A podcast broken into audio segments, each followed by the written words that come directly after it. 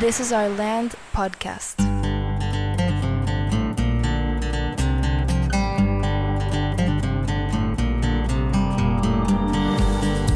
Esto es This is Our Land podcast y en esta temporada estamos explorando sobre diferentes temas importantes relacionados con la educación que hemos identificado en conjunto con estudiantes, maestros y padres de familia.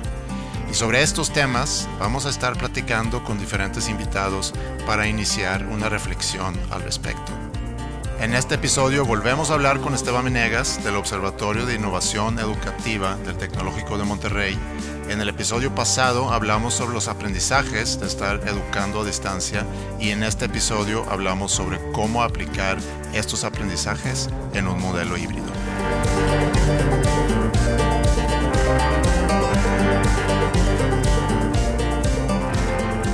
Bueno, estamos de regreso con Esteban Menegas y en el episodio pasado hablamos sobre los aprendizajes que nos llevamos de esta pandemia en cuanto a la educación. Eh, los invitamos a que escuchen el episodio y al estar ya ante un regreso con un modelo híbrido, pues se nos hizo muy padre poder platicar contigo, Esteban, sobre qué es ese modelo híbrido, y qué pensamos es la mejor forma para poder llevar a cabo un regreso no solamente saludable, sino también para maximizar la experiencia para los estudiantes. Sí, bueno, muchas gracias de nuevo por, por invitarme a platicar eh, sobre estos temas tan importantes, eh, no nada más por la pandemia, sino porque la educación es importante con o sin pandemia. Y, sí, Andrea, estoy de acuerdo contigo, este, creo que eh, algo que es muy probable que veamos es la proliferación de estos modelos híbridos, modelos de aprendizaje híbridos, esta idea de mezclar lo presencial con la educación a distancia, que bueno, es algo que ya tiene bastante tiempo también, pero creemos que se va a hacer cada vez más prevalente en todos los niveles, desde escuelas hasta educación superior y demás. De hecho, hace poquito leía un artículo específicamente del Chronicle of Higher Education, eh, que es de educación superior, pero hicieron un, censo de como 3.000 universidades y, y 25% más o menos eh, iban a estar utilizando eh, algún tipo de modelo híbrido. Y esto es para 2021, 2022, estoy seguro que para 2024 y demás ese porcentaje va a ir eh, incrementando. Lo que yo veo ahí es no solamente que pueda existir una necesidad de salud para regresar con un modelo híbrido, sino yo lo veo inclusive más bien por, por todos los aprendizajes, todo lo que platicamos en el episodio pasado por esa misma razón vale la pena estar trabajando un modelo híbrido, porque creo que hay muchas cosas que nos podemos aprovechar de, de este año que hemos vivido. Estoy totalmente de acuerdo. Creo que, que, es una, como decíamos en el, en el episodio pasado, es, una, es un gran momento donde hay grandes oportunidades para mejorar eh, y ir de alguna manera definiendo qué es este concepto híbrido. Hablar de concepto híbrido también es hablar del aprendizaje mixto, de utilizar todos estos tipos de modelos y de, de formatos de, de, de salón de clases lo cual me parece fabuloso, soy un gran fan, es un tema que he seguido de los últimos años muy, muy de cerca. Sin embargo, antes de llegar y, hablar de este tema, creo que regresando a un punto clave, no importa la manera en cómo la vayas a, contar, cómo vayas a dar tu clase. Lo más importante es tener claro qué es lo que queremos que el estudiante aprenda. Y es muy fácil perdernos en este proceso de aprovechar tantas dinámicas, actividades, herramientas que son lo que le sigue de increíbles, pero siempre tener en cuenta para qué. Sí, sí, totalmente de acuerdo. Eso es algo con lo que nosotros estamos muy críticos, ¿no? Con todo este mercado o este mundo de la tecnología educativa, ¿no? Hay demasiadas cosas, es demasiado y, vamos a caer en un punto en que todo va a ser gadgets y cosas bells and whistles y en realidad la esencia de lo que quiere hacer se pierde y, y, es, es, normal este eh, nos, nos, gusta ponerle no sé todo este patina de tecnología y lo hace interesante pero totalmente de acuerdo contigo Alejandro primero son qué es lo que pensamos o queremos obtener de hacer esto. Después usamos la tecnología como una herramienta más. Ahora, que esa herramienta cada vez va a estar más este, presente, totalmente de acuerdo, pero sigue siendo una herramienta. A ver, el modelo híbrido que ofrece es parte de, este, de esta tendencia de irnos hacia la flexibilidad. ¿A qué me refiero de flexibilidad? Primero que nada, antes de hablar de flexibilidad, es que, es, es que estamos viendo que el perfil del estudiante está cambiando. Eh, a lo mejor no lo ves tanto en, en, preparatoria, pero a nivel profesional nosotros lo vemos mucho, porque llegan mayores a la escuela, muchos a la universidad, perdón, muchos ya eh, están queriendo estudiar y trabajar, sí, y a lo mejor no necesariamente por necesidad económica, sino por también por la experiencia, por el aprendizaje experiencial de trabajar, sí, de configurar otra otra ¿no? Experiencial, con, con clases, ya sea presenciales o a distancia, en fin, el estudiante está cambiando. Estoy seguro que más adelante vamos a ver eh, gente de inclusive 45, 50 años entrando otra vez a, una este, educación, ya sea a distancia por medio de MOOCs o algo híbrido, ¿sí? En fin, esto eh, va a seguir, va a ser muy interesante. El perfil está cambiando y ¿Por qué están buscando o en qué es lo que se busca la flexibilidad? Bueno, creo que es importante definirlo porque es el qué, cómo y dónde aprendo, estudio demás. O sea, no es nada más si lo tomo a distancia o presencial, sino, por ejemplo, hablábamos en el episodio pasado de por qué decidir una carrera desde primer semestre. A ver, ¿por qué no un, sistema como de, caminos, de pathways, ¿no? Donde vas encontrando. Y también podemos llegar, ¿por qué acabar con el título profesional o el título de maestría o el de posgrado como la última eh, o lo máximo que podemos estudiar? Creo que va a haber muchas otras cosas que podemos hacer para eso creo que vamos a hacer mucho de mano de estos modelos híbridos, ¿no? Sí, ese, y sobre todo en este momento, ¿no? Donde tenemos cada 20 años de alguna manera se redefinen temas importantes dentro de la ciencia, ¿no? Creo yo que la otra vez tenía, hacía una reflexión con los estudiantes que a, mi, a mi, parecer, a raíz de, del descubrimiento, por así de llamarlo, del método científico, nos hemos vuelto especialistas en pequeñas cositas. ¿no? Cada vez no, eres biología, pero también eres farmacéutica y eres el que hace específicamente algo, el proceso químico para aislar el virus de no sé qué lo cual es maravilloso y creo que es importante, pero esa especialización, sobre especialización, sobre especialización, lo que siento yo es cada vez nos aleja más de una, una comprensión global, de una comprensión sistémica, de una comprensión, una comprensión compleja. ¿No? Y de alguna manera eh, eh, las opciones que tenemos ahorita para estudiar están de alguna manera limitadas. limitadas. ¿no? Hay mucho por descubrir, hay mucho por pensar y sobre todo en esta época por desarrollar. Y sobre todo en el contexto de lo que viene, lo que platicábamos también en el podcast anterior, todo esto de la automatización, inteligencia artificial, cambio de las profesiones, esa idea de que empezar temprano, especialízate, enfócate en algo, ¿me entiendes? Para que seas súper eficiente en lo que haces y súper contratable o inclusive que te dé súper satisfacción. En casos específicos, claro que sí, eh, sobre todo en cosas de investigación, en ciencia, pero también fíjate que vemos que en investigación, que cada vez quieren hacer la investigación más multidisciplinar, ¿sí? Porque encuentran los beneficios de esto de lo que voy, ampliar el rango, ¿sí? Ampliar el rango. Exacto. Eso es algo que de lo que viene o de lo que en los avances tecnológicos, económicos, sociales, esto de ampliar el rango va a ser súper, súper importante para el desarrollo del alumno, de la persona. Y para poder desarrollar eh, este rango necesitamos esta hibridez. ¿Por qué? Porque la hibridez nos facilita, nos ofrece una flexibilidad, nos da libertad de hacer muchas cosas que nos permiten ampliar este rango. Hace ratito decía, o sea, puedo tomar clases presenciales, pero también trabajo, sí, porque aparte de que gano dinero, estoy teniendo un aprendizaje experiencial, sí, en una, y a lo mejor me doy cuenta que eso es lo que me gusta hacer, sí, y sigo estudiando y me preparo para otra cosa y voy cambiando, en fin, ser generalista, creo que es la mejor manera de, definirlo, creo que va a ser muy importante en el futuro. Tratando de concretar un poco sobre este modelo híbrido y si lo, y si lo tratamos de aterrizar, por ejemplo, a nivel prepa, que creo que pueda aplicar para cualquier, para cualquier nivel educativo. Y antes de, nosotros cambiar todo el currículum, todo el contenido que queremos ver y demás, eh, seguimos guiados por un currículum que tenemos que seguir, ¿no?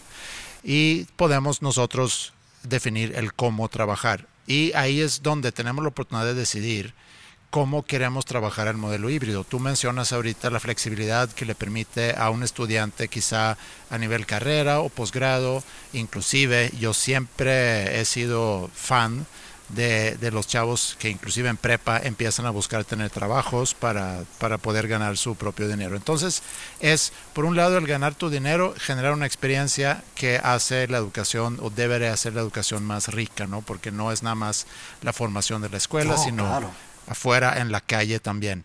Pero a lo que iba es, nosotros estudiando o viendo nuestro plan de estudios, sin duda hay materias inclusive donde pudiéramos decir, esta materia se presta más para estar trabajando a distancia y esta materia se presta más para estar trabajando presencial, porque eh, el objetivo, lo que dijiste tú hace rato Alejandro, que creo que nunca hay que perder vista de eso, el, el para qué estamos aquí y qué es lo que queremos que se llevan. Y ahí hemos platicado en, episodios anteriores mucho sobre el, qué es lo que queremos que se llevan. Entonces, a lo mejor no tenemos que entrar tanto a ese tema, pero hay objetivos y nosotros tenemos como tarea de ver cómo logramos esos objetivos de la mejor forma. Sabemos que necesitamos una socialización, sabemos que podemos aprovechar tecnología para estar trabajando con herramientas que a lo mejor no podemos trabajar en el salón. Mencionamos otras ventajas en el episodio pasado. Entonces, al estar ahorita preparando este modelo híbrido, porque para mí no es tan sencillo como nada más decir, bueno, voy a dividir tu horario en dos y vas a tener la mitad va a ser presencial y la mitad va a ser en línea, sino te requiere más coco ese proceso para ver cómo mejor aprovecharlo. Y de eso quisiera platicar un poco con. Sí, definitivamente requiere mucho coco y sobre todo tiene que ser significativo. El, a ver, ya sea a, a, distancia o presencial, sobre todo el presencial que sea significativo para que valga la pena ir ahí. Este, creo que tenemos que encontrar un balance y, tenemos que, ver, eh, sobre todo algo muy importante que mencionaste, no todas las materias se prestan para distancia. ¿sí? Creo que clases en las cuales la discusión puede, se puede llegar a profundizar, no necesariamente tienen que ser presenciales, también se pueden dar en, este, en contextos a distancia. Sin embargo, sé que mucha gente las prefiere presenciales. No sé, es algo como los griegos, desde los griegos o desde antes tenemos esa idea de, de estar face to face. Entonces, independientemente de, cómo sea, tiene que haber una mezcla y sobre todo eso, que sea significativo, que tengas un contenido esencial de aprender a ver por qué, por qué estoy haciendo esto, como bien lo dicen ustedes dos. Y también hay que algo muy importante del híbrido, que es parte de lo que platicábamos de la educación a distancia, son esas competencias de autogestión es bien importante. Si algunas cosas no se pueden replicar, tendremos que, hacerlo presencial. Sí, pero yo creo que inclusive el trabajo que se hace a distancia o en línea te sirve muy bien como comentamos en el episodio pasado, para practicar tu autogestión, que es algo que tienes que desarrollar. Entonces, es una buena herramienta para practicarlo y para volverte más autónomo. Y, como bien dices, hay materias que se prestan más. Ahorita mencionas la discusión, el dialogar, socializar, intercambiar ideas. No viene al caso, quizá, venir a trabajar eh, un par de horas o una hora, un periodo, sea la duración que sea un periodo, para hacer problemas de matemáticas.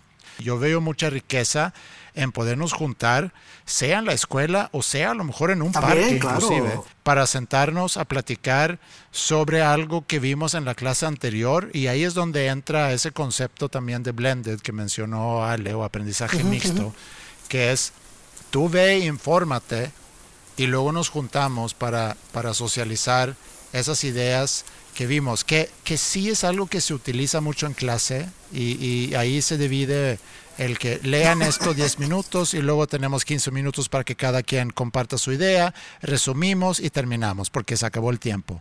Si pudiéramos aprovechar mejor ese tiempo para que realmente utilicemos casi todo el, el, el periodo, si es de 40 o 50 minutos, para realmente socializar, para realmente tener el espacio para reflexionar, intercambiar ideas, eh, ahí es donde yo veo una gran ventaja de podernos juntar físicamente. De acuerdo, eh, eh, creo que físicamente nos tendremos que seguir juntando, sobre todo para algo muy importante. La educación a distancia, modelos híbridos o cualquiera, funciona muy bien cuando da seguimiento. ¿sí?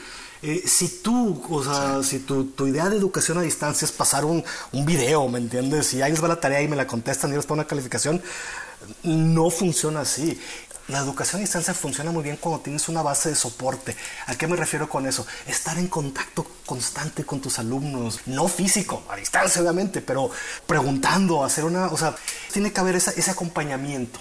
Eh, que creo que eso lo puede ser muy, muy exitoso. A ver, ¿Cómo te estás sintiendo en esta, este paisaje híbrido? Pues me gusta más a distancia. Pues bueno, podemos cargar más a distancia.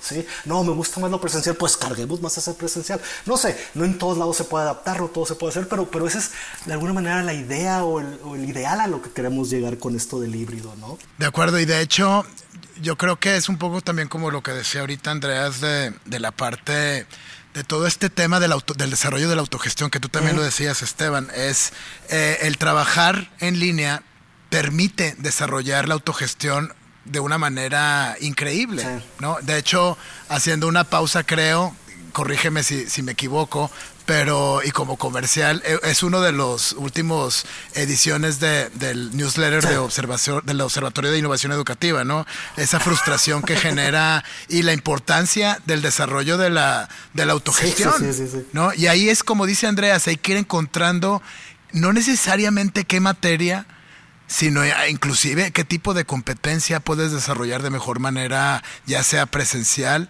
como puede ser, por ejemplo, la, la, competencia de colaboración. Ahorita que estamos en este proceso de digital, de, de empezar a, definir cómo es eso de trabajar en equipo, eh, creo que es mucho más fácil observarlo en, de manera presencial. Sin embargo, también es un proceso que vamos a tener que llevar al mundo digital. ¿no? Creo yo que encontrar cómo mejorar, cómo es la mejor manera en cómo podemos acercarnos al estudiante, va a definir si debe de o no ser presencial. Y otra cosa que mencionas, Esteban, que, que es muy importante, es el acompañamiento. Ah, y, y, ahí es donde puedo yo entender una posible crítica a la educación a distancia, sobre todo a niveles ya para, para gente más joven, ¿no? Quizás secundaria, preparatoria inclusive primeros años de carrera, donde el adolescente o ya el, adulto joven todavía necesita este apoyo, todavía no ha desarrollado esa autonomía completo, o digo, algunos sí, pero otros no, y que puedas tener a un adulto que te vaya guiando en ese proceso, creo que es muy importante. Ahora, ese acompañamiento puede existir a distancia, no quiere decir que se tiene que ver en persona, pero pero nunca se puede quitar. No, no, no. Por eso, por ejemplo, eh, a ver, ahorita para poner un ejemplo, y no por estos programas que está utilizando la SEP aquí en México para eh, educación a distancia en casa durante la pandemia, la o sea, el contenido puede estar hecho bien, mal, la clave está ¿Cómo le dan seguimiento a los alumnos? Y no me refiero a evaluación, o sea, eso es aparte. La evaluación es algo en la educación a distancia que todo mundo le saca la vuelta, ¿sí? Y en general de educación nadie quiere meterse al, tema de evaluación porque es muy complicado. A distancia tienes que hacer un acompañamiento, si no, no funciona la educación a distancia. Y eso es desde, veíamos muchos profesores este, aquí en México de escuelas públicas utilizaban el WhatsApp o el SMS para ponerse en contacto con los alumnos. O sea, claro, veían por televisión el, contenido y luego los estaban buscando por, por WhatsApp o inclusive dentro de la colonia iban a sus casas. ¿Por qué? Porque creo que todos tenemos esa, o sea, esa necesidad de que sabemos que si no damos seguimiento a lo que está pasando en el salón de clase, dejamos fuera algo muy importante, ¿no? Que esa es parte primordial para mí de todo el proceso. no todo el mundo tiene las competencias de autoaprendizaje así bien definidas y a veces también existe el andamiaje y muchas otras cosas. Aprendemos también del apoyo de los demás, ¿no? Este, así, uno solo es un concepto así como que a lo mejor nada más de, procesar información y eso es más una partecita del aprendizaje, ¿no? Yo sí, sí creo que, que este modelo híbrido da esta flexibilidad y esta flexibilidad da mucha libertad volvemos un poquito a lo de la autogestión, pero inclusive lo vemos en, en, posgrado, ¿me entiendes? Al, abrir tanta, al tener tanta flexibilidad y tener tanta libertad, también se tiene mucha, tener mucha responsabilidad. Y es algo que tenemos que empezar a inculcar desde temprano. Por eso, como decíamos en el programa anterior, o en el episodio anterior, algo que vemos positivo de la pandemia es que mucha gente de edad jóvenes o niños están experimentando esto por primera vez y eso es un avance ya. Sí, y es increíble ver ahorita cómo hay generaciones de estudiantes que ya cumplieron un año escolar y nunca han ido a la escuela, ¿no? Tanto en prepa, en primaria, en kinder. Eh, es otra realidad. ellos están comenzando su formación a distancia, ¿no? Y ese es para ellos, eso es lo natural.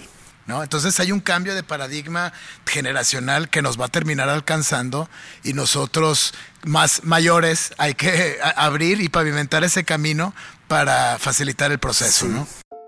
La razón de ser de este podcast es iniciar una reflexión sobre el adolescente y la educación. Con la intención de profundizar en este tema, te invitamos a que asistas al taller El Adolescente Hoy, impartido por la licenciada Gaby de Obeso, especialista en terapia cognitiva conductual, asesora educativa familiar y maestra. En el taller se abordarán las diferentes etapas evolutivas del cerebro adolescente, así como el rol de la familia en el desarrollo de los jóvenes. Regístrate y solicita más información enviando un mail a info.landschool.mx y acompáñanos presencial o en línea el próximo 26 de mayo. En tu experiencia, Esteban, ¿hay un modelo establecido? Hablando del modelo híbrido, ¿hay un modelo establecido? ¿Hay un modelo estándar? ¿O es de que cada quien lo establece como cada quien quiera? La recomendación es un balance y, con el feedback que te están dando tus alumnos. Pero no te puedo decir 50% este, presencial. Eh, depende de muchas situaciones, del contexto de la escuela, de la universidad, de la gente que atiende eso. Creo que cada quien tiene que encontrar un balance entre esos aspectos que forman la hibridez eh, de la educación. El manejo de clase presencial y el manejo a distancia, de clase a distancia, tiene que, contener elementos eh, donde existan cambios de estímulo, alternar eh, técnicas didácticas, porque de otra manera no. Ahorita tú mencionabas, por ejemplo, el periodo. Eso del periodo que dura 40, 50 minutos, a lo mejor también tenemos que ya irnos olvidando, sobre todo dentro de, un de aprendizaje basado en competencias. Si el alumno me demuestra en 10 minutos que tiene la competencia, ¿por qué lo voy a hacer sentarse, ya sea a distancia o presencial, los, los 40 minutos que faltan? Salvo que existe una actividad a la cual que tenga que participar son muchos detalles, Andrés, que no te puedo decir exactamente así una fórmula, ¿me entiendes? Sin embargo, creo que la mejor guía es un balance y escuchar el feedback de los alumnos. Y vas ajustando. Ahora, si existen ciertos modelos, como ya más en forma, yo la otra vez estaba, revisaba un documento de un personaje de John Spencer que habla de, de propone cinco cinco tipos de, modelos, ¿no? Uno que tiene que ver donde un grupo de estudiantes está presencial y el otro está en línea, con esta intención de diferenciar, de poder enfocarnos más con los que están en presencial. Hay otros que es el multitrack, donde están estudiantes trabajando en la misma lección, pero en diferentes espacios este, eh, virtuales, ¿no? digitales. Está el modelo eh, dividido, el AVE model, se va alternando de repente ustedes vienen el lunes y martes y ustedes vienen el martes, el miércoles y el viernes o, así, ¿no? Como si hay intentos de tratar de encontrar eh, como un modelo o al menos una alternativa, pero yo estoy totalmente de acuerdo con lo que dice Esteban. Creo que es mucho, este tema es mucho más de, obtener la retroalimentación, es mucho más sensible, es entender que, eh, somos individuos y que requerimos diferentes eh, formas para acercarnos a ese aprendizaje y por lo tanto creo que nuestro rol es identificar y estar constantemente innovando, buscando cuál es el modelo ideal para cada uno de los estudiantes. Sí, yo creo que, que, va un poquito por ahí, ¿no? Eh, por ejemplo, el trabajo de Spencer, eh, de, cómo lo divide él, pues, me parece muy sólido, pero creo que puede aplicar para algunas escuelas, para algún, pero no para todas. De acuerdo. Y me parece muy bien que tengas una guía de cómo puede, por ejemplo, el TEC de Monterrey utiliza un sistema que se llama High Flex y no se inventó en el TEC. Ese es un modelo que se, pues, creo que fue en la Universidad de Oregon, algo por ahí. Un altísimo nivel de flexibilidad, ¿me entiendes? Pero el TEC acondicionó ese modelo a, su entorno, ¿me entiendes? Es algo que vemos mucho, por eso, por eso no puedo decir es así o es así o es así, porque el contexto importa. Y, perdón que sea un poquito, no, es que me vaya de, salga del tema, pero nosotros en el observatorio, como tenemos mucho contacto con otras universidades de otros países, y sobre todo estos temas de innovación en el aula, podemos ver lo que sucede en algún lugar y decir, ah, es que esto puede aplicar súper bien y usémoslo todos porque es lo que viene. Pero al momento de ya bajarlo al contexto local, truena. Si funciona a lo mejor en una escuela aquí en Monterrey, no quiere decir que funcione una escuela en Ciudad de México.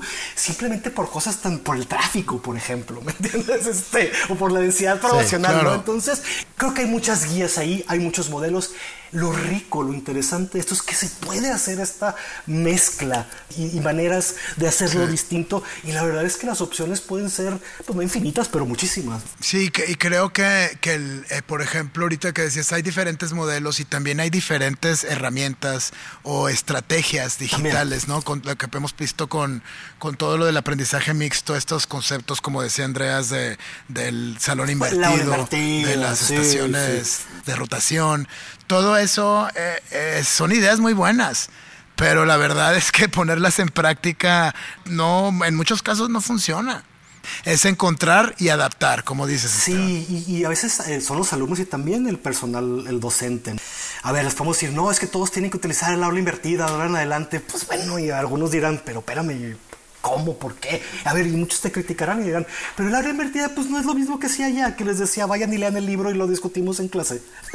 y como quieran nadie lo lee. Exactamente. Como quieran a todo el mundo llegaba a clases y nadie había leído, ¿me entiendes? Este, ahora por hacerlo en video ya todo el mundo va a poder... No, es muy complicado. Nos tenemos que siempre ajustar y acoplar la realidad, porque podemos dedicarle horas y horas y horas a la planeación de algo para luego darnos cuenta que que en realidad es muy difícil de implementar. Y, y, mira, Andrés, ahorita que dices esto, el modelo híbrido eh, puede ser muy importante, creo que se va a utilizar mucho. Sin embargo, no es la solución a todos los problemas de la educación, ni, ni en preparatoria, ni en educación superior. ¿Cuánto tiempo pasamos en educación formal de nuestra vida? Es muy poco. ¿Qué será? Una tercera, una tercera parte la pasamos en el salón de clases o, en educación formal. Nuestra educación en gran parte es del, y, llamo, lo uso informal, aunque hay gente que se enoja porque lo, como que soy informal, soy muy como desvaluado de, devaluarlo, pero eh, eh, es con nuestros amigos, con nuestros padres, con nuestros tíos, con nuestro grupo social, donde en realidad estamos aprendiendo muchas cosas. En la escuela aprendemos cosas específicas, ¿no? Muy puntuales. Ese aspecto de que la educación eh, se da en aspectos no escolares y es muy importante, es algo que tenemos que también fomentar Sí, porque el modelo híbrido no va a solucionar que te lleguen alumnos a nivel profesional en donde pues, nunca han leído un libro, porque en su casa no leían un libro. Este, o en su casa, pues bueno, lo único que veían era este, telenovelas. Que no me entiendan mal, está bien, pero, pero ¿saben? Entonces, ningún modelo, ya sea híbrido eh, o el que sea, va a poder solucionar ese gran problema de que en las escuelas, en las instituciones educación los formamos, sí, pero también hay algo que ya vienen formados que, los cuales no tenemos acceso y que para tener una población más educada y funcione cualquier tipo de modelos, sobre todo estos que funcionan, tenemos que involucrar mucho a los padres de familias. Y, y tratando de ya resumir un poquito de lo que hemos platicado en este episodio sobre la educación híbrida, nos basamos mucho en lo que habíamos platicado en el episodio anterior sobre los aprendizajes de esta pandemia. Y, no me gustaría hablar sobre este modelo como una solución a cómo poder regresar a la escuela después de una pandemia por razones de salud, sino lo quisiera ver un poquito más allá como un modelo que ya permite muchas, muchos cambios en cómo estamos educando a los jóvenes o cómo estamos trabajando con los jóvenes tenemos muchos aprendizajes de estar trabajando de manera digital. Vemos que hay muchas ventajas. Nos ofrece, como dices tú, la flexibilidad. Podemos concluir que seguramente no hay un modelo que sirve para todos, sino los dos ya mencionaron y, y estoy totalmente de acuerdo que cada institución tiene que estar consultando, analizando y viendo cuál es mi entorno y cómo funciona mi mi población dentro de la, de la escuela y cómo nos podemos ajustar mejor. Vemos también que de las ventajas que nos llevamos de esta experiencia de estar trabajando en línea es que vemos que hay materias que seguramente se prestan más para estar trabajando así. Es importante cuidar el aspecto de la socialización, de podernos ver cara a cara. Y también, siendo honestos, cuando nosotros tres íbamos a prepa, no era para tomar la clase de mate, era para ver a nuestros amigos. Claro. Y, y, ver a la chica o al chico que te gustaba. Y entonces todo, todo eso es, es una experiencia muy importante también, hablando propiamente de la prepa, creo que cualquier grado, ¿no? Yo creo que es como lo está resumiendo muy bien y, este, y creo que es, va un poquito a una cosa que mencionaba Alejandro en el último episodio, esa personalización. Y me remonta a esta impresión por lo que dices de prepa. Mi experiencia en prepa, sí, como dices tú, iba pues no tanto por las clases, iba pues por los amigos y por experiencias y lo que sea. Inclusive, pero en mi caso, ni siquiera los deportes. Entonces, a lo mejor yo podría haber hecho una prepa híbrida, había estado muy a gusto. Y, y, eso que dices es muy importante. No es por la pandemia. La pandemia lo aceleró. Los modelos flexibles, como estos híbridos, es, creo que es un progreso natural, sí, al que vamos a tener que acceder. Creo que los, como platicamos, lo estamos construyendo lo seguiremos construyendo y seguro va a haber cosas que van a cambiar y que tendremos que decir, no, pues no era por aquí, no era por allá, pero lo bueno es que lo estamos intentando y que se están tocando estos temas, ¿no? Y que a nivel universidad, a nivel escuela pública, eh, eh, privada, además, de, de, todos los rangos, no nada más por la pandemia, se está platicando de estas flexibilidades y entra en la conversación de los padres de familia y bueno, creo que eso es bueno. Sí, yo estoy totalmente de acuerdo con lo que dicen. Eh, así nada más como para agregar un comentario eh, relacionado a toda esta transición en la que vivimos, es una gran oportunidad para definir el futuro de la educación, para el definir el futuro de, del estudiante, para definir muchos futuros y, creo que clave aquí, más que nunca, eh, termina siendo el maestro. Y para mí ver el entusiasmo, el compromiso de todo tipo de docentes, de universidad, de secundarias, de primarias, de kinder, ver ese entusiasmo y esas ganas con las que están transitando, a pesar de, como decíamos en el episodio anterior, que el maestro a veces pareciera que, que no, no figura, se vuelve un elemento central claro. en este proceso. Y es importante reconocer esa labor. Yo creo que es importantísimo reconocer la labor. Hay que darle todas las herramientas al docente para que pueda desarrollar su, su función. Pues muy bien, Esteban. Agradecemos mucho que te hayas tomado el tiempo para no, platicar con nosotros, encantado. compartir tu experiencia y, y encantado. Sí. De nuevo encantado de platicar con ustedes y, y, que sigan teniendo mucho éxito y nada, pues a sus órdenes, ¿no? La idea es este compartir con todo el mundo pues este tipo de pláticas y este tipo de, de cosas que estamos viendo con la idea de que les puedan ser útiles a quien nos escuche.